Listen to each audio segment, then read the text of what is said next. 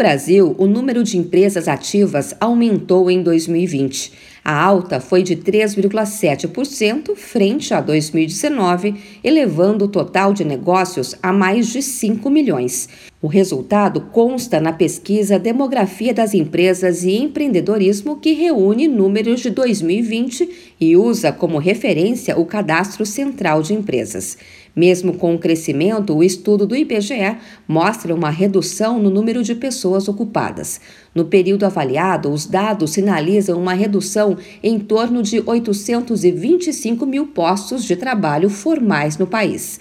O responsável pelo levantamento, Diego Ferreira, explica que desde o início da série histórica, em 2006, essa foi a primeira vez que a queda no número de assalariados ocorreu simultaneamente a um aumento expressivo no número de empresas ativas. O crescimento foi puxado por aquelas que não tinham empregados, formada apenas por sócios e proprietários. Já quando se analisa o resultado por tamanho de empresa, chamadas de microempresas, é, pequenas empresas, médias empresas e grandes empresas, em todas essas faixas ocorreram quedas e uma hipótese para esse comportamento pode estar relacionada às demissões ou até mesmo a perda de renda é, durante a pandemia. O estudo também mostra outra realidade. Em 2020, enquanto o número de homens assalariados caiu 0,9%, o de mulheres despencou quase 3%.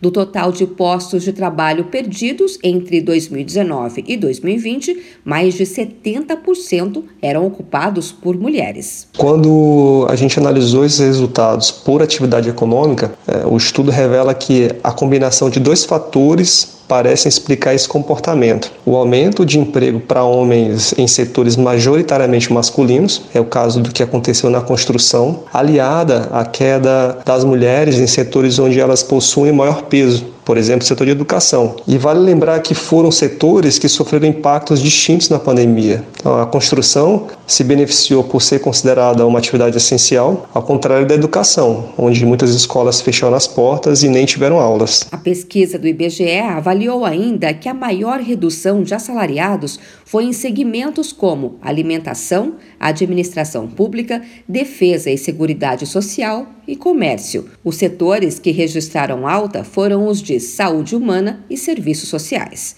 De acordo com o levantamento, em 2020, o salário médio pago pelas empresas no Brasil caiu 3% em comparação com 2019, chegando a R$ 3.043. De São Paulo, Luciane Yuri.